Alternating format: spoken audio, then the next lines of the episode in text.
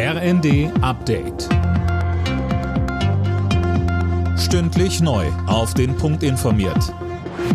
Ich bin Mia Hin. Guten Abend. Die Lokführergewerkschaft GDL hat den Megastreik bei der Deutschen Bahn verteidigt. GDL-Chef Weselski findet, das neue Tarifangebot der Bahn sei keine Verhandlungsgrundlage. Zugreisende müssen sich in den nächsten Tagen wieder auf massive Probleme einstellen. Diesmal wird sechs Tage gestreikt, von Mittwoch früh bis Montag.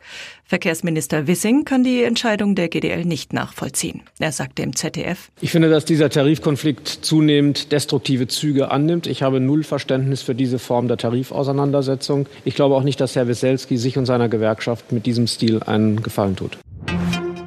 Die EU will einen neuen Versuch starten, im Nahostkonflikt zu vermitteln.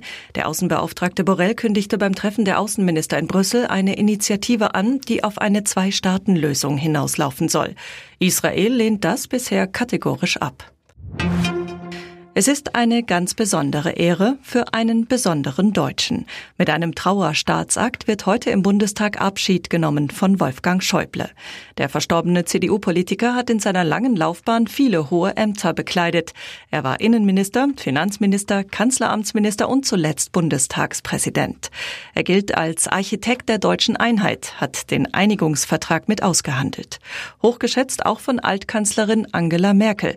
Sie sagte über ihn im ZDF, er hatte Sinn für Humor, für Ironie. Wir haben uns manchmal auch ein bisschen gekappelt, aber es war für mich immer intellektuell bereichernd. Für viele Energie- und Klimaprogramme können ab jetzt wieder Fördergelder beantragt werden. Beispielsweise gibt es wieder Zuschüsse für den Einbau von Wärmepumpen. Der vorläufige Förderstopp war Anfang Dezember nach einem Urteil des Bundesverfassungsgerichts zum Haushalt verhängt worden. Alle Nachrichten auf rnd.de